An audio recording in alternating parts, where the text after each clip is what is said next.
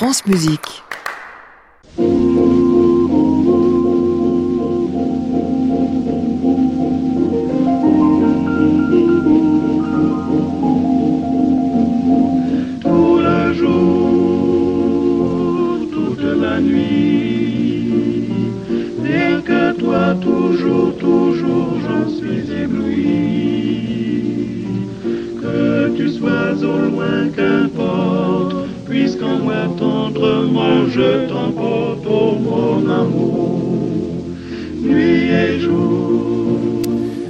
Bonsoir à tous et bienvenue dans le Classic Club. Nous sommes vendredi, c'est donc comme tous les vendredis le club des critiques qui vous attend, qui vous permettra ce soir de tout savoir sur les spectacles que mes potes critiques ont vus cette semaine, dont Pasquale à l'Opéra de Paris, les Boréades à Dijon, La Force du Destin à Londres et puis encore Guys and Dolls à Marigny. Mais avant de commencer tout cela, eh bien on débutera cette émission avec l'Opéra de Paris, ce qui nous a révélé euh, sa saison il y a quelques jours, saison 2019-2020. On va décliner avec euh, mes amis critiques d'aujourd'hui, Michel Parouti d'Opéra Magazine, Christian Merlin du Figaro et euh, euh, Richard Marté d'Opéra Magousine euh, également. Ma, cousine ainsi que ma tante viendront nous voir en fin d'émission bien sûr. Nous sommes ensemble jusqu'à 23h. Bienvenue à tous dans le Classic Club.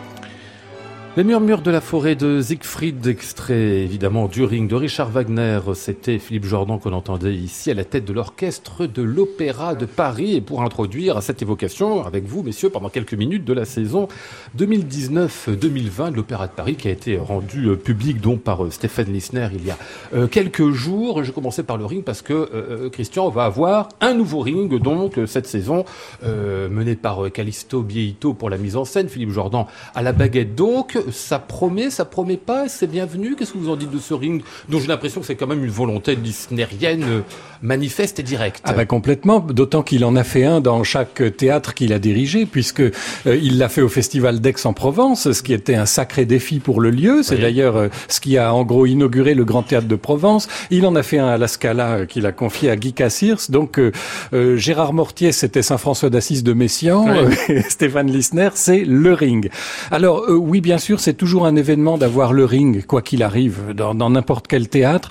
Ça l'est parce que c'est Philippe Jordan qui en reprend la direction avec l'orchestre de l'opéra et que ça avait été le point culminant de la précédente production. Mhm. La seule question euh, qui se pose, c'est que euh, c'est très rapproché par rapport à la précédente production qu'on avait eue, 2010-2011 euh, pour la première fois en titre séparé et 2013 comme cycle avec les quatre les quatre à la suite. Et je me souviens bien, c'était la mise en scène de Günther Kramer, oui, qui, n'était pas, terrible. Ça, hein exactement. Alors là, c'est le grand point d'interrogation. Vous nous forcez à faire de la science-fiction. Euh, que va donner Calixto Bieito On sait que c'est un, compositeur, un metteur en scène qui est capable, capable du meilleur euh, comme du moins bon. Euh, je pense que l'enjeu est suffisamment important pour qu'il y mette vraiment tout son tout son talent. Je l'espère. dans la distribution, il y a des choses tout à fait prometteuses sur le papier, d'autres plus en point d'interrogation. Je suis curieux de savoir ce que peut donner Jan Peterson en On l'avait eu en Fazolt précédemment, et c'est drôle parce qu'en l'entendant, je m'étais dit tiens, ça, ça pourrait être plus tard un futur Votan. Peut-être qu'on va se vautrer complètement comme d'habitude et qu'on se sera mis dans le doigt dans l'œil. Non, toujours est-il que le, ring est effectivement le, le, phare de la saison prochaine qui a tendance un peu à, à, absorber, euh, à absorber la lumière. Mais les budgets peut-être aussi, euh, non? Sans doute. Oui, mais ça reste une saison costaud. Il y a moins de nouvelles productions, c'est évident. Euh, à part le ring, il y a une nouvelle Traviata, une nouvelle Manon, euh, de nouvelles Indes galantes, énormément de reprises, mais c'est aussi l'objet d'un théâtre de répertoire. Il y a 22 titres en tout.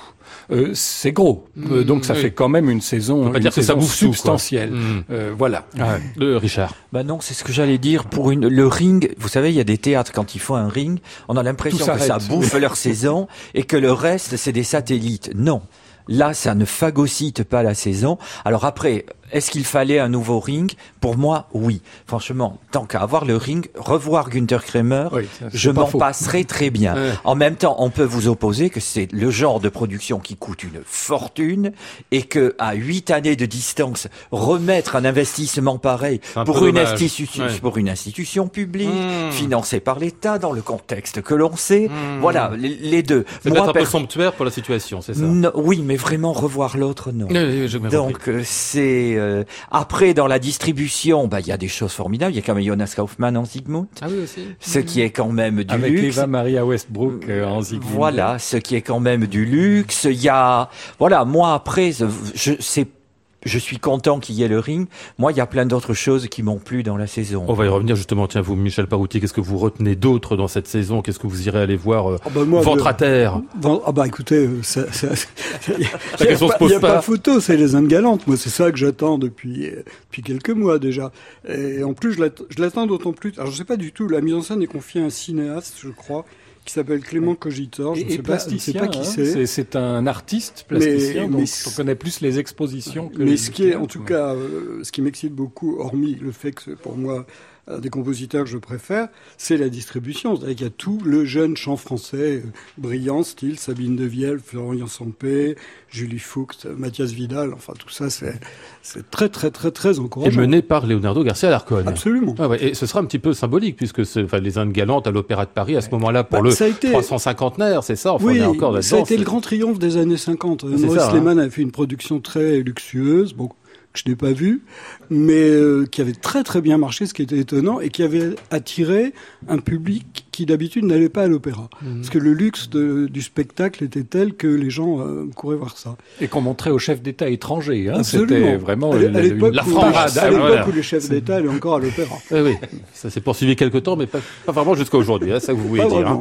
À propos de chef d'État, le prince Igor, c'est un chef ah d'État bien hein, ah, à l'opéra. Alors là, vraiment, je me réjouis parce que euh, on, faisait nos comparaisons avec Michel et euh, en, je, ne sais plus maintenant, mais sur les, les milliers de représentations d'opéra que j'ai vues, je crois que je n'ai vu cet ouvrage représenté qu'une fois, en vrai. J'ai des disques à la maison, comme tout le monde, mais c'est vraiment euh, un superbe opéra et qui est beaucoup trop rarement donné. Donc là, pour le coup, on a une lacune euh, qui est comblée. Euh, pour les nouvelles productions, Richard posait la question, l'utilité. C'est vrai que une nouvelle Traviata, une nouvelle Manon, il n'y avait pas forcément urgence. Ah bah, une nouvelle Manon, oui, elle était ratée. Je suis d'accord. Je suis d'accord. mais il y avait peut-être d'autres titres avant de refaire Manon. C'est surtout ça.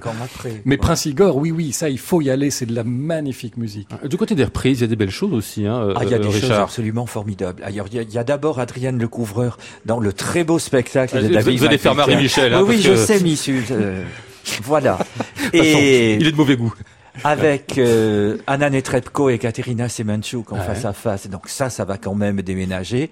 Il y a une distribution de Don Carlos euh, absolument impressionnante. Alors cette fois en italien, dans une version qu'on ne joue jamais, qui est celle de 1872, ce qui m'intrigue énormément, parce que alors s'il y en a une qu'on ne joue jamais, c'est celle-là.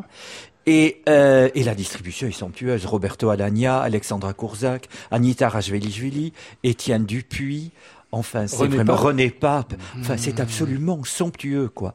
Il y a euh, de excellents chefs d'orchestre, je trouve.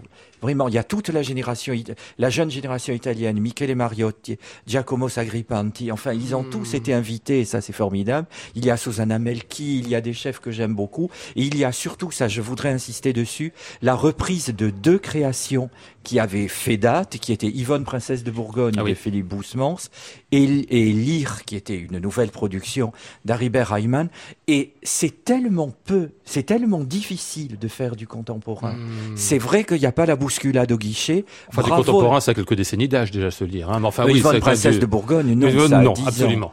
Et lire, ça date de 78, c'est ça. De mémoire, oui. Pour moi, c'est pas du grand répertoire. Non, non, non pas encore. C'est en, train de le devenir. Mais justement, précisément. Voilà. Et c'est des spectacles que j'aime, euh, deux spectacles assez formidables. Et je suis content que, que Stéphane Lissner les ait reprogrammés. Bon, si je comprends bien, c'est une assez bonne saison quand même. Hein. Enfin, ah oui, ça a de la gueule. qui, qui fait envie. Hein. Euh, une dernière chose qui fait envie, la Traviata, je crois, euh, Michel Parouti aussi. Hein. Pourquoi pas Oui. Surtout, c'est une, une, prise de rôle, une prise de rôle de, de Pretty End, non? Oui. Donc, Ça peut être toujours intéressant.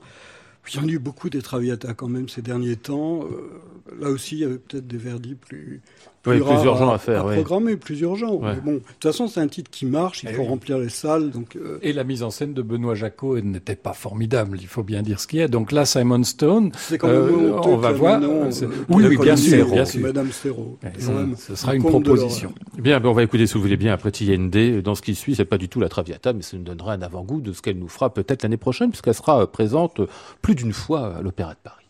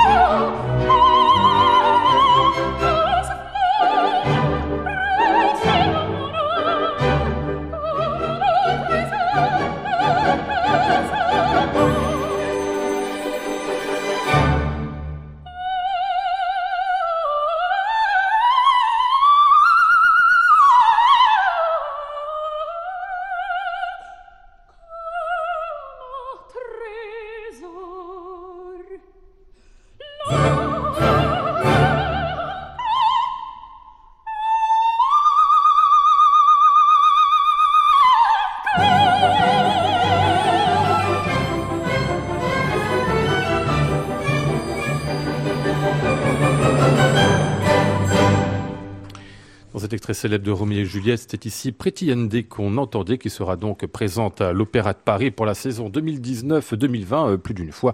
C'est disponible tout cela à l'abonnement. On dit pas ça pour y aller, mais enfin bon, comme il y a comme pas mal de choses à voir, on peut réserver ses places dès à présent. Classic Club, Lionel Esparza, France Musique. Allez, on va parler, messieurs, dans ce club des critiques, euh, eh ben, des spectacles que vous avez vus cette semaine, à commencer, puisqu'on était euh, à l'Opéra de Paris par ce Dom Pasquale de Donizetti, avec justement Norina Pretigliende, hein, c'était euh, cette semaine, euh, en Dom Pasquale même Michele Pertusi, en Ernesto Ravier Camarena, toujours du mal avec le Ravier catalan et espagnol, c'est bien espagnol, mexicain qu'il faut dire ici. La direction Michele Mariotti, qu'est-ce que vous avez dit de ce Dom Pasquale, Richard, vous qui l'aviez vu déjà l'an dernier pour la, la première de cette production-là? Très intéressant parce que je ne l'avais pas vu. Ah, vous l'aviez pas vu à ce moment-là? Et spontanément, avec ce que, ce que j'en avais lu, je n'avais aucune envie de le voir, pour tout vous dire. Les échos étaient pas très positifs, c'est ah, ça? Ah, c'est un euphémisme. Donc, euh, à commencer par l'article de mon ami Michel Parouti, qu'il avait fait dans les colonnes d'Opéra Magazine. C'est pas le genre d'article qui vous donne envie d'y aller. En plus, Monsieur Merlin, à ma gauche, m'a, voilà, m'avait évoqué. J'avais vraiment pas envie de me précipiter. Mon Dieu, qu'ils avaient raison c'est redoutablement laid et d'une bêtise crasse. Donc c'est vraiment une des pires productions que j'ai vues dans ma vie. Ah, je croyais que ah, je croyais que Micheletto avait atteint le fond de l'abîme avec Samson et Dalila à la Bastille. C'est encore pire. Alors c'est les charmes et les inconvénients du système de répertoire. C'est-à-dire que vous allez voir. Alors pourquoi j'y suis allé Vous allez me dire parce qu'il y avait Javier Camarena. Eh oui, oui, oui. En Ernesto, je l'ai vu souvent, mais jamais en Ernesto. Il a été inouï Rien que pour lui, il faut aller voir ce spectacle. Surtout qu'au pupitre, il y a Michele Mariotti qui dirige admirablement et la symbiose entre ténor et chef d'orchestre, c'est absolument à ne pas manquer. Après les autres, Michele Pertosi est assez routinier, mmh. toujours les inconvénients du système de la reprise moi, il m'a pas fait rire un seul instant. Alors, je sais que Don Pasquale, il doit pas forcément faire hurler de rire et être un pitre. Mais de l'être aussi triste, c'est vraiment, il y a un très très mauvais Malatesta, qui s'appelle Christian Sen. Là aussi, errance du système de reprise. Parce que vraiment, il n'a pas sa place sur une scène comme le Palais Garnier. Et vous avez Pretty Yandy au milieu, qui fait du Pretty Yandy. C'est-à-dire, c'est joli, c'est extrêmement bien joué, et elle chante tout pareil. Elle chante Norina exactement comme elle chantait Teresa de Benvenuto Cellini à la Bastille l'an dernier. Sauf que là, comme c'est en italien, on comprend mieux ce qu'elle raconte. Mais vous dire pas de sens du style, c'est ça? Elle a un style, ce que j'appelle un style international, qu'elle transpose d'un rôle à l'autre, que ça soit l'élixir d'amour. J'espère que la Traviata, elle fera un effort. Et c'est constamment. Elle chante très bien, mais vous avez l'impression constamment d'entendre la même musique. Hmm. La différence, c'est que comme elle joue très bien, c'est là qu'est l'habileté. C'est que vous pouvez vous laisser prendre au fait que chaque héroïne est scéniquement extrêmement bien caractérisée. Mais vocalement, vous attendez. La, Juliette qu'on vient d'entendre, c'est exactement comme était hier Quel guardo il cavalier, l'air d'entrée de Norina. C'est, tout se ressemble. Hmm. Euh, Michel Parouti, vous n'aviez pas aimé l'an dernier, vous êtes retourné cette année, vous pouvez m'expliquer pourquoi euh, C'est par masochisme primaire Alors, par masochisme d'une part, et puis comme Richard pour entendre Javier Camarena, mais c'est vrai que ce spectacle est très très moche, avec des idées franchement qui n'en sont pas. Bon, par exemple, on vous suggère qu'il y a des liens un peu troubles entre Malatesta et Norina. Il y a des collègues qui avaient écrit qu'ils étaient amants. Moi, j'en sais rien. Il a simplement les mains baladeuses. Bon, ça n'a aucun intérêt. Et puis, c'est très moche. Je veux dire, on, ce pauvre Pertouzi avec un, pyjama qui à rayures, qui est ah abominable, des charentaises, une robe de chambre dégueulasse. Enfin, franchement, c'est pas grand chose. Il y a une vidéo qui ne sert absolument à rien. Bon. Et donc, oui, c'est vrai que je n'avais pas très envie de, revoir ça, mais réentendre, oui. Hmm. Parce qu'effectivement, euh, Mariotti, vraiment, c'est le jour et la nuit avec Pido. Pido est un chef très sûr, qui connaît bien ce répertoire, mais terriblement métronomique. Et ça, euh, moi, ça me gêne un petit peu. Mariotti, c'est très varié, c'est très, très, très, très intéressant. Bon, il y a effectivement un Malatesta qui, par rapport à Florian Sampé, est une catastrophe. Euh, Pretty Yonde, elle, elle, est très très jolie. Elle est bon. Nadine Sierra, on pouvait dire la même chose. Elle était très jolie, elle chantait plutôt pas mal. Euh, Pretty Yonde a quelque chose en plus quand même. Elle a du charme, elle a du piquant, mais effectivement, c'est pas une voix marquante. Et c'est une voix. Je crois que le public aime ça, c'est une voix très rassurante. rassurante, c'est-à-dire. Bah, oui, c'est pas une chanteuse. Euh, on sait d'avance ce qu'elle va faire. elle chante bien. C'est c'est propre. C'est dans les rails. Premier degré. Mmh. C'est pas toujours très palpitant, mais elle s'en sort par son physique et par son jeu. Et puis il y a alors Camarina, moi qui m'a énormément surpris parce que il fait, il compose une espèce de de jeune gamin euh, assez drôle. Il, il a une espèce de contact immédiat avec les gens et ça, ça c'est très très rare. Avec le public. Ah oui oui, on sent que bah, voilà, il est souriant, il est sympa mmh. et il chante superbement bien, euh, vraiment. Euh, alors c'était Laurence Brunley l'an dernier, je crois, qui était pas mal du tout. Mais alors là, là c'est pareil, on est dans un autre monde et c'est vraiment. Ou c'était René Barbera, non? Non non, enfin moi je pense avoir Brunley et il est vraiment épatant. Mmh. Javier Camarena qu'on va donc euh, entendre ici. Alors c'est pas en Ernesto, c'est son dernier disque qu'on avait parlé dans cette émission pour en dire d'ailleurs beaucoup beaucoup de bien. Contrabandista est le titre du disque. Più dubitar mi fan questi suoi detti, o miei giusti sospetti, poi mi turbate il cor. L'empio nemico sedur potria la figlia, con esecrando amor, a che mi sento all'idea d'un oltraggio, tutto avvampare il core e la voce ad sol del mio furore.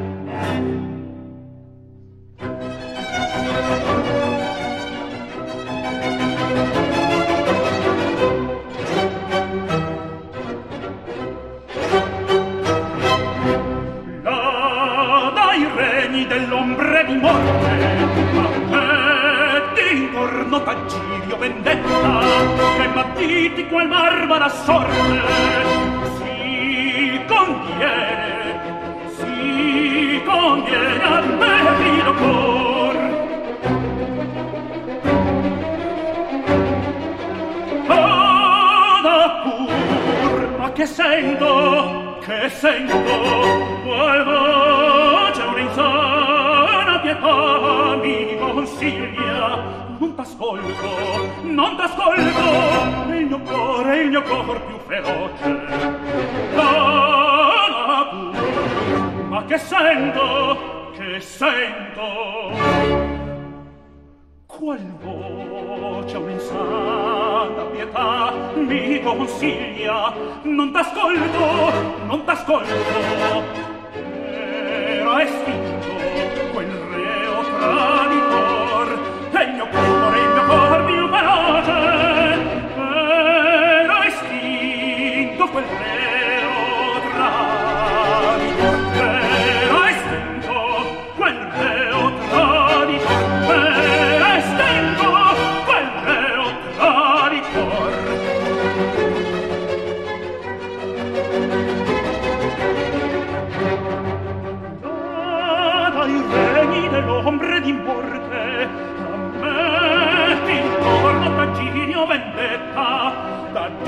cittadino vendetta.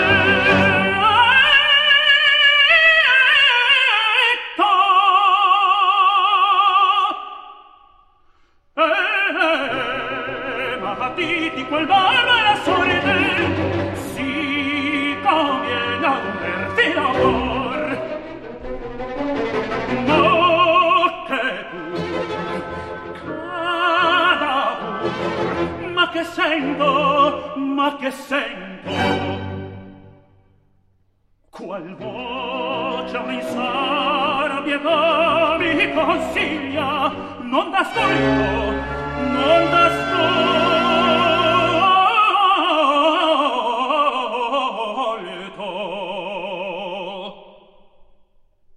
E il mio cuore, il mio cuore più feroce, era estinto.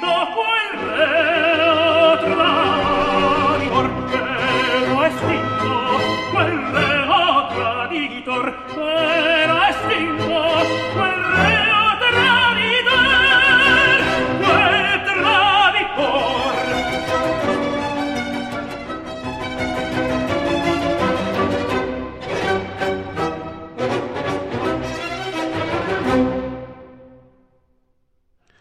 La voix de Raffière Camarena ici dans cet extrait d'un opéra d'un certain Zingarelli. Euh, le disque s'appelait Contrabandista, c'était avec les musiciens du Prince et Gianluca Capuano. Euh, Raffière Camarena qu'on retrouve euh, donc dans cette production du Dom Pasquale de Donizetti à l'Opéra de Paris euh, côté Garnier. C'est à voir pour lui, vous l'aurez bien compris, et pour la direction de Michele Mariotti. Allez, on va poursuivre avec vous, euh, Christian Merlin, qui avait eu la bonne idée d'aller à Dijon cette semaine pour Et non voir... pas de retourner voir Dom Pasquale, et c'est ça que vous Absolument, voulez dire. oui, oui, vous êtes pas maso, vous, enfin pas trop. Euh, les Boréades, donc, nouvelle production dijonnaise pour quatre représentations. C'est terminé d'ailleurs à l'heure où l'on vous parle. C'était Emmanuel Haïm qui était à la baguette. La mise en scène du fameux Barikowski, qui paraît-il fait des merveilles ces derniers temps sur les scènes de l'opéra. Et la distribution assez formidable sur le papier. Hélène Guillemette, Emmanuel Denegri, Mathias Vidal. Pour ne citer que, était-ce aussi beau que ça promettait? Ah oui, oui, oui. C'était pas seulement formidable sur le papier. Je suis sorti de là euh, sur un petit nuage complètement emballé parce que ça fait partie de ces fois où tout fonctionne. Ouais. Euh, à l'opéra, il y a tellement de paramètres à réunir que c'est rarissime que vous ayez tout qui soit exactement au même niveau. Ici, on avait un ouvrage absolument magnifique, les Boréades, qu'on ne cesse de redécouvrir. Euh, On connaît un peu l'histoire maintenant, quand même un peu mieux. Dernier opéra du vieux Rameau euh, à, à 80 ans et qui fait quelque chose qui est à la fois dans les lois du genre et qui les fait euh, imploser. Euh, une direction musicale de toute beauté, Emmanuel Haïm, avec le concert d'Astrée euh, qui, euh, alors richement doté, il y avait un large effectif, mais une richesse sonore, une volupté sonore qui est essentielle pour Rameau, qui est le grand orchestrateur avant Berlioz, on va dire. Et donc il y avait des choses avec les bassons, par exemple, qui étaient tout à fait, euh, tout à fait captivantes. Un metteur en scène extrêmement fin, euh, euh, intelligent, vivant, euh, qui est arrivé à faire quelque chose de spirituel en faisant bouger euh, non seulement les chanteurs, mais aussi les choristes, et, et presque faire une chorégraphie euh, tout en chantant, mais euh, sans que ça paraisse plaqué, quelque chose de tout à fait euh, assimilé, intégré, et des chanteurs magnifiques. Enfin, il faut que je laisse un peu parler Michel, qui était avec moi à Dijon, mais rien que rien qu'Emmanuel de Negri, par exemple, a, a fait une prestation qui est pour moi absolument mémorable parce qu'il y avait tout à la fois. Il y avait le, le- la musicalité, le sens du style et une présence scénique absolument renversante. Hum, Michel Parouti, la distribution, justement, tiens, allez-y. Ben, moi, j'étais sur le nuage à côté du ciel. Aussi. donc, euh, On oui, est assis de côte à problème. côte. De toute façon, moi, dès que j'entends trois mesures de rameau, c'est même plus un nuage, c'est carrément.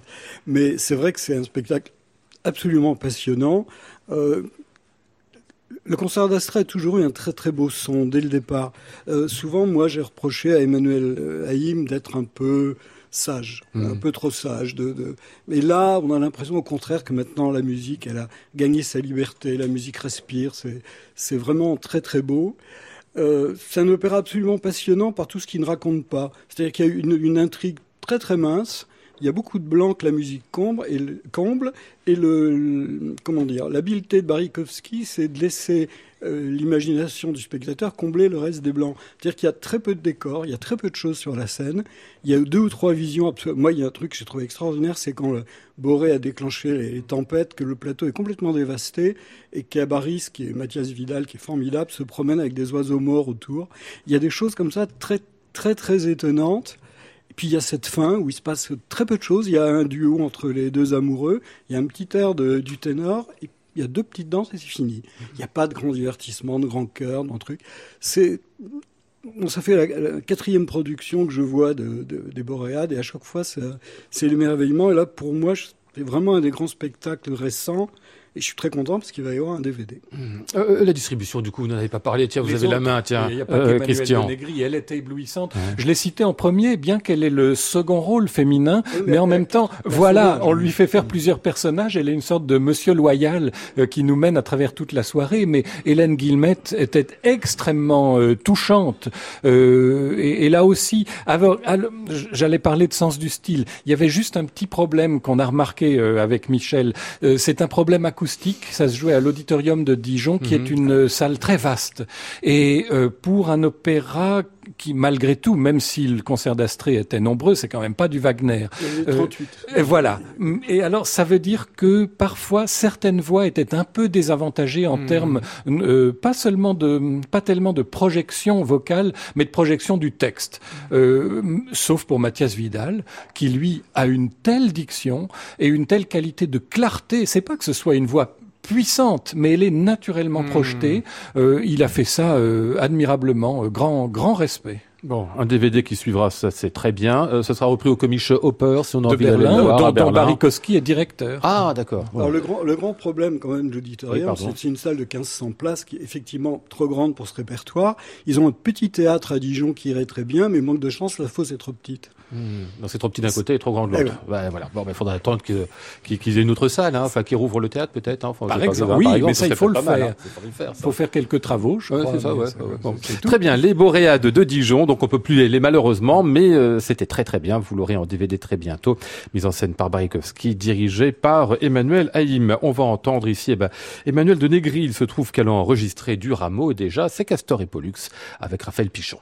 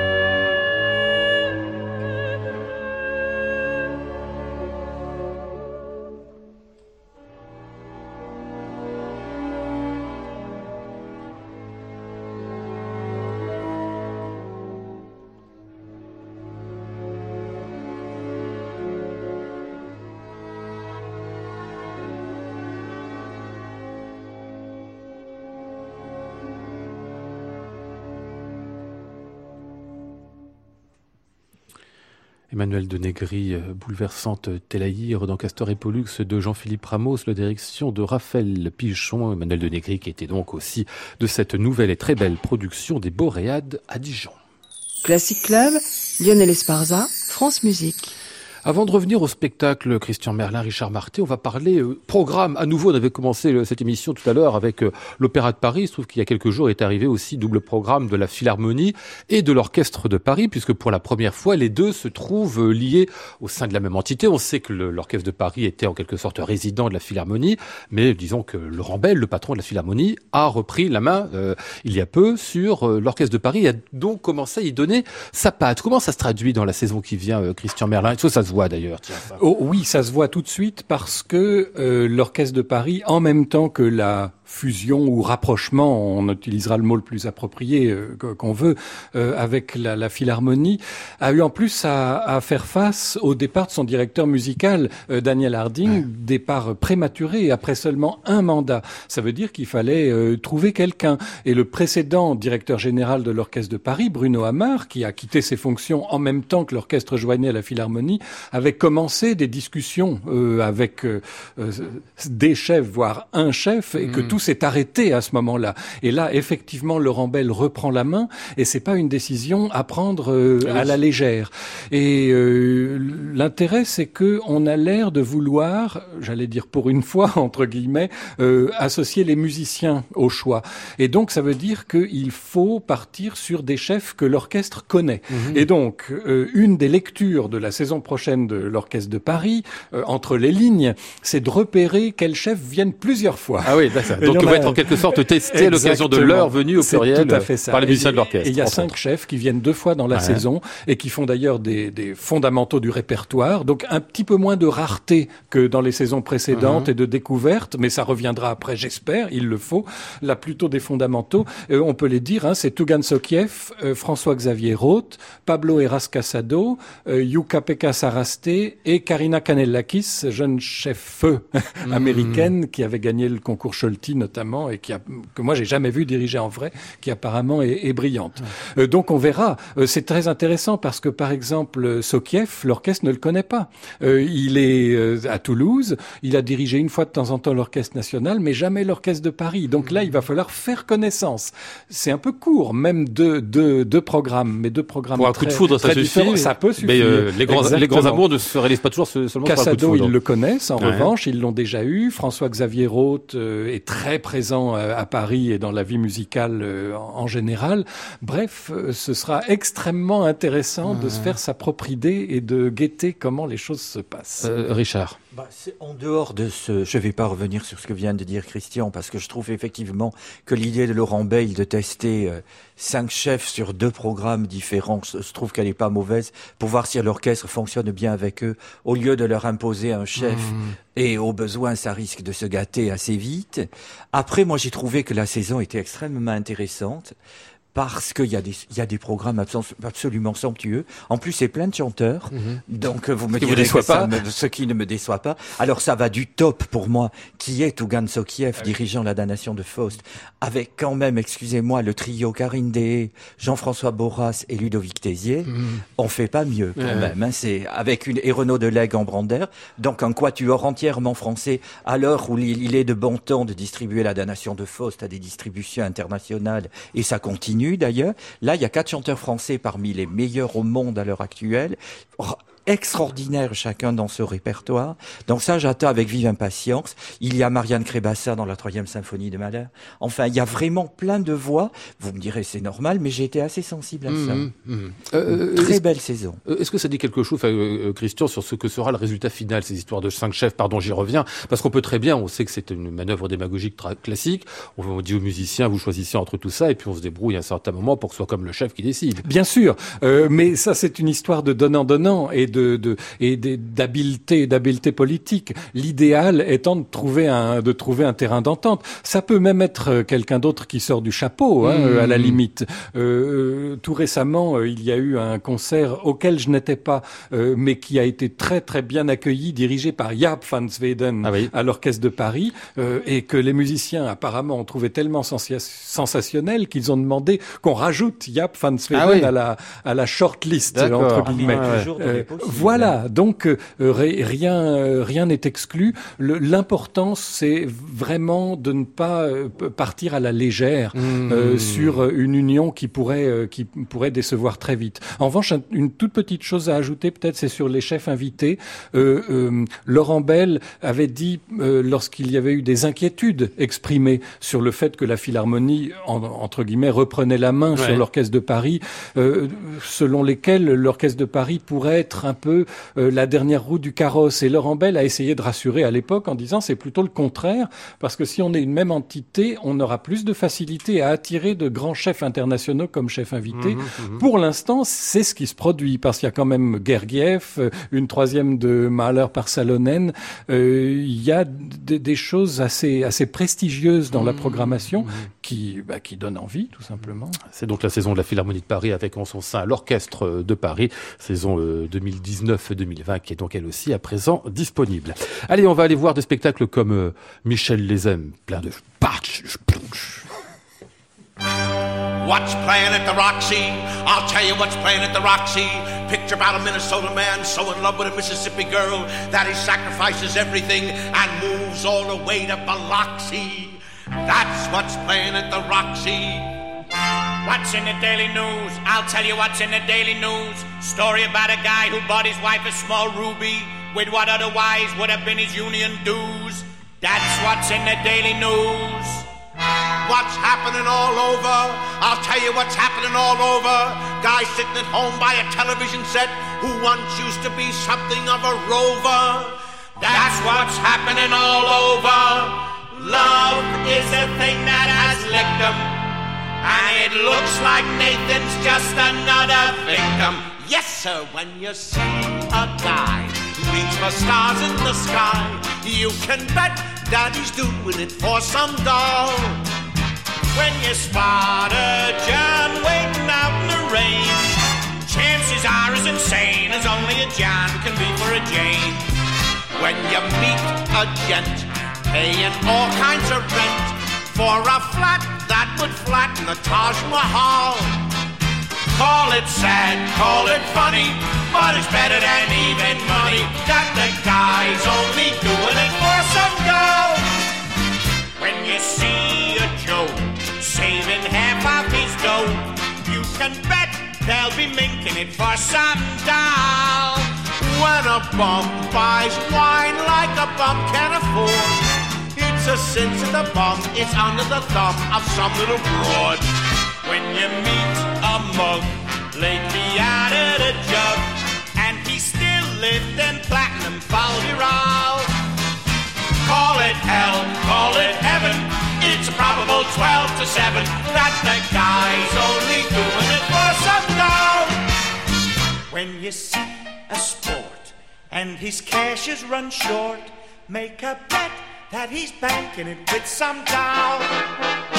When a guy wears tails with the front gleaming white, who the hell do you think he's tickling pink on Saturday night? When a lazy slob takes a good steady job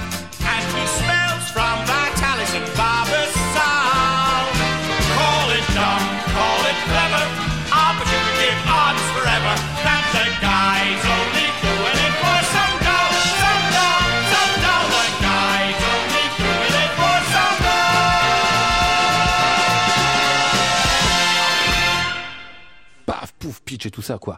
Guys and Dolls, extrait de la comédie musicale du même nom, euh, signé Frank Lesser, dirigé ici, euh, version discographique, par euh, Tony Britton, Michel Parouti. Vous êtes allé voir ce spectacle au théâtre Marigny à Paris. Alors, on rappellera que Guys and Dolls, comme vous le disiez, comme vous me le disiez à l'instant, date de 1950. C'est une grande comédie musicale, peut-être pas de celle qu'on connaît le mieux. Et donc, le nouveau patron du théâtre Marigny, Jean-Luc Choplin, a décidé de la monter pour 120 représentations jusqu'au mois de juillet, ce qui est absolument énorme. Est-ce que ça vaut le coup d'ailleurs d'y aller Écoutez, c'est un spectacle très sympa. Euh, c'est pas une des comédies musicales qu'on connaît le mieux, c'est pas les Roger Hammerstein, Cole Porter et compagnie. Donc le, soir où j'y étais, moi j'ai eu l'impression que pendant toute la première partie, le public était un peu désorienté. C'est une histoire complètement farfelue d'un joueur par ailleurs qui sait prendre une missionnaire de l'armée du salut. C'est totalement invraisemblable, mais c'est assez drôle. La musique est hyper sympa, c'est très bien fait. Il y a surtout deux euh, protagonistes qui sont formidables. Une, fille qui fait Miss Adélaïde, une chanteuse de musical euh, amoureuse d'un des joueurs justement qui rêve, euh, alors qu'on la voit hyper sexy, tout ça, qui rêve d'une vie très popote avec son mari. Et puis un second rôle qui est un, rôle comique qui avait été créé à la scène et aussi dans le film de Mankiewicz par Stu Kay. Et le, le garçon s'appelle Joel Monta, qui est très très marrant. Et voilà, c'est sympathique, c'est dans la lignée de ce que faisait Choplin-Châtelet. Mmh. C'est-à-dire la comédie musicale avec pas mal de moyens quand même pour faire. Alors non seulement avec pas mal de moyens, mais en version originale avec surtitres et avec des gens qui savent faire ça vraiment formidablement bien, qui viennent presque tous de Londres, de, d'Angleterre. C'est comme niveau de spectacle, oui, c'est vraiment un truc d'un très bon niveau. J'espère que le public va suivre. Mais comme vous dites, sans représentation, c'est beaucoup. Ça fait quand même beaucoup. Hein. Je sais pas combien il y a de places au théâtre euh, Marigny. Oh, c'est grand quand même. Bah oui, quand même. Hein. Donc, il euh, faut arriver à le remplir. Hein. Guys on Dolls, c'est le conseil du soir de Michel Parouti à voir. Voilà, euh, ma réputation est faite. entre Rameau et Saf. Oui, bah, enfin, vous aimez les extrêmes. au théâtre Marigny à Paris, donc, ce musical de Franck Le Sœur. Quant à Richard Martel, lui, il est allé à Londres euh, en fin de semaine dernière. C'était ce week-end, ça Vous êtes allé hein, bien ça, hein, pour voir alors tous les aficionados s'y sont allés. Euh, la force du destin de Giuseppe Verdi, qui était monté à la Royal Opera House euh, avec trois noms qui étaient en vedette. Alors, faut se méfier quand même parce qu'il y a une distribution qui est un peu tournante, si j'ai bien compris. Mais enfin, les trois centraux, c'est quand même Manan et Trebko, Jonas Kaufmann, Ludovic Tézier, et vous avez choisi une représentation avec les trois, bien sûr. Ah bah, hein. évidemment. oui, vous voyez un, trio pareil. Bah, ça se manque pas, quoi. À Paris, on les a eus séparément plusieurs fois, mais les trois ensemble jamais. Donc euh, ça va, bah ça va. Alors ces messieurs ont eu leur petit nuage avec Rameau. Moi, là, j'ai quand même eu euh, deux petits nuages. Alors la soirée, la, enfin la matinée était un petit nuage, mais je dois dire il y a eu deux moments. Donc Léonore, Léonore Netrebko, qui n'avait jamais chanté le rôle, euh, elle a eu un, un acte du couvent Là, j'étais sur un petit nuage. Elle a chanté absolument divinement. Et je pèse mes mots, c'est le genre de moment, vous savez, il est de bon ton d'être nostalgique. Mm. Je n'ai pas regretté Leontine Price. Je n'ai pas regretté Dinka Milanov. Je n'ai pas regretté Renata Tebaldi. Et on était à un niveau tellement exceptionnel de beauté vocale, d'investissement dramatique. C'est Netrebko à Zanzénith qui a travaillé guidé par Papa Noël, ne le quitte pas du regard. Mm scrupuleuse rythmiquement, comme vous le savez, c'est pas toujours son cas. Et là, c'était absolument, mais vraiment divin. Hmm. J'avais rarement entendu une, euh, un chant verdien aussi accompli depuis très très très longtemps. Et le deuxième moment, ça a été euh, le quatrième acte avec le grand duo Alvaro, Carlo, Jonas Kaufmann et Ludovic Tézier. Vous savez, avec le thème très célèbre de hmm. l'ouverture, celui qu'on entend dans Manon des Sources. Le film avait, et là, donc c'est, oui, c'est oui oui le film avec oui parce que c'est Michel qui fait Daniel Auteuil. C'est de dire bah non des sources mais qu'est-ce que ça me fait bien Parce que c'est c'est une musique. Voilà, c'est celui avec Daniel Auteuil et qu'on l'entendait beaucoup.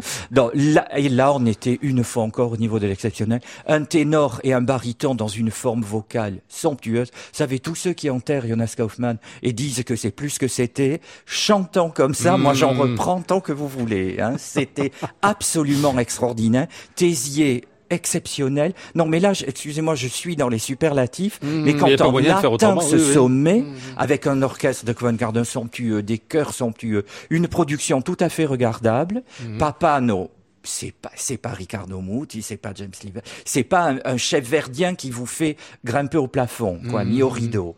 Mais il sait exactement ce qu'il fait, il aide les chanteurs et il porte tout jusqu'au bout. Donc du coup, quand vous êtes, vous sortez de là, vous vous dites bon ben quand même le grand chant verdien, ah, le grand style verdien, ça existe encore. C'est pas la peine de se plonger dans les vieilles cires et en pleurant sur un mmh. passé qui de toute façon ne revivra pas. Vous avez ça, tant mieux. Et je le dis vraiment aux auditeurs ça passe mardi soir dans les cinémas, ah dans la France entière. Mmh, c'est mmh. retransmis en direct depuis le Covent Garden avec ce trio-là c'est-à-dire Kaufmann et Trep Cotésier. Il faut absolument y aller. Mais alors, je me suis laissé dire que c'était aussi blindé qu'à Londres. À ah oui, parce que oui. Ah, ben, le, prix des places, racontez-moi, parce que j'ai entendu des choses délirantes sur le prix des places. il semble que ça ait atteint entre 4000 et 7000 livres au marché noir. Le prix des places pour les soirs, pour les représentations, les quatre, avec Netrepko, euh, Kaufmann, Tézier.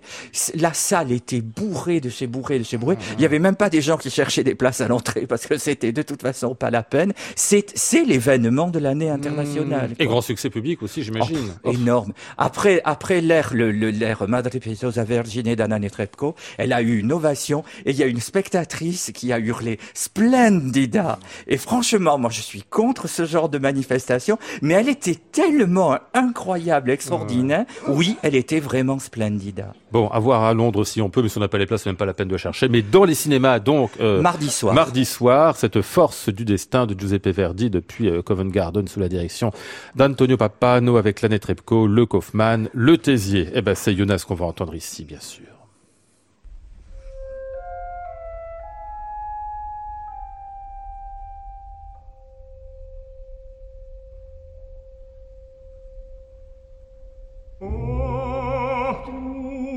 Sun. La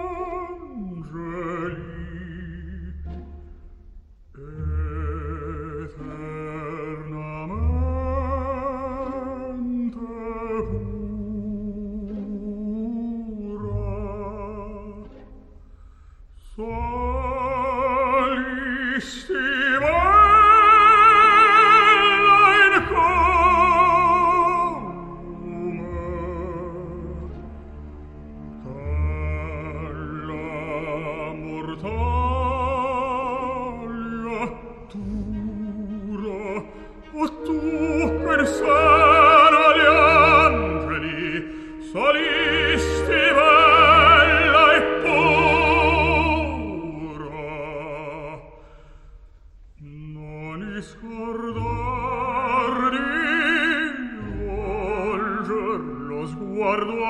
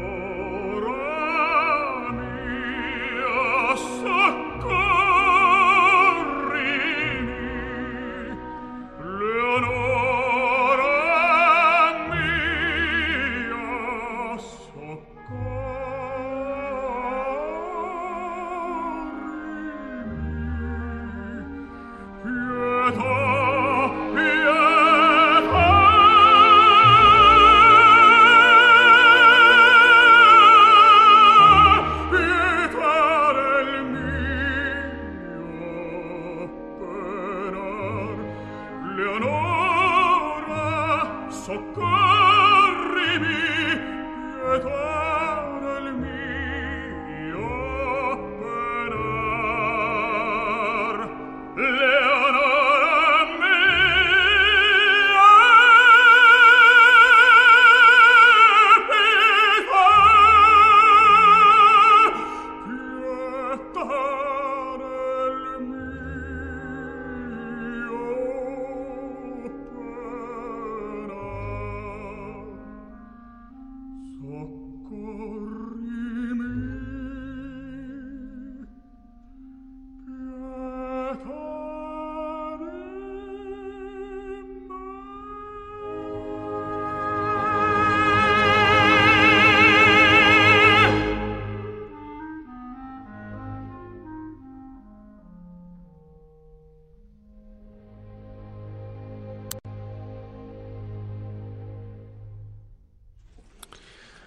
d'Alvaro, extrait de La force du destin de Giuseppe Verdi, chanté ici par Jonas Kaufmann. On arrive presque à la fin de cette émission. On va rester avec Verdi d'ailleurs. Et avec vous, euh, Richard Marty, vous avez été vraiment gâté cette semaine hein, dans le genre verdien. Parce qu'il se trouve qu'à Paris, il y avait euh, mardi donc euh, Théodore Curensis qui dirigeait le Requiem de Verdi avec son orchestre Musique Eterna. Alors on se dit qu'à chaque fois qu'il s'approche d'une œuvre, même sur un répertoire où on le voit pas arriver, on le voit pas venir, il se passe toujours quelque chose. Hein. C'est un grand chef verdien. Il avait ah fait un Don Carlo en partie ah électrisant à l'Opéra de Paris et un Macbeth. Oui, parce que ça avait mal démarré, ça avait fini génialement.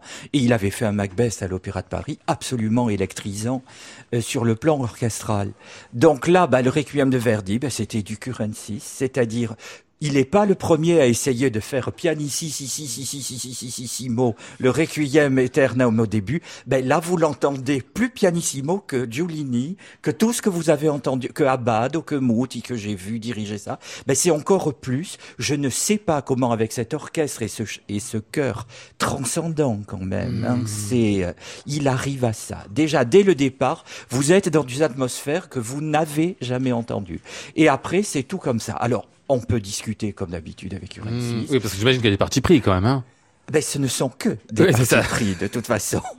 Donc, à partir de là, ben, vous pouvez trouver qu'il y a une manière, notamment qu'il a toujours eu, de faire ressortir des détails instrumentaux vous savez, on a tendance à croire, surtout nous les critiques, assez bien il fait ressortir tel détail. Hmm. Bon, ben il y a des fois peut-être que c'est pas nécessaire de le faire ressortir. Moi, ça m'a plu, mais il y a des gens à qui ça peut ne pas plaire. Du coup, j'ai passé une très très grande soirée là aussi avec un beau quatuor de solistes. Bon, ben c'est très bien. Verdi, le Requiem par Musique Eterna, vous faites bien de nous rappeler. Chœur et orchestre sous la direction de Théodore Curensis. C'était donc mardi dernier à la Philharmonie. Nous étions ce soir avec Michel Parouti, Christian Merlin, Richard Marté. Merci messieurs. Il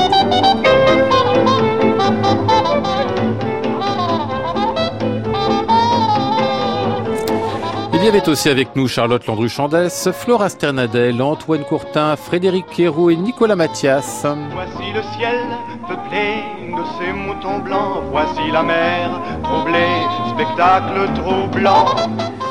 Je vous donne rendez-vous lundi. Nous commencerons une semaine entière consacrée au livre et lundi donc avec Jean-Claude Dion autour de Jacques Offenbach. J'entends la ville qui me dit bonsoir et moi sur le quai de la gare, je dis de mon mieux des mots d'adieu. À réécouter sur francemusique.fr.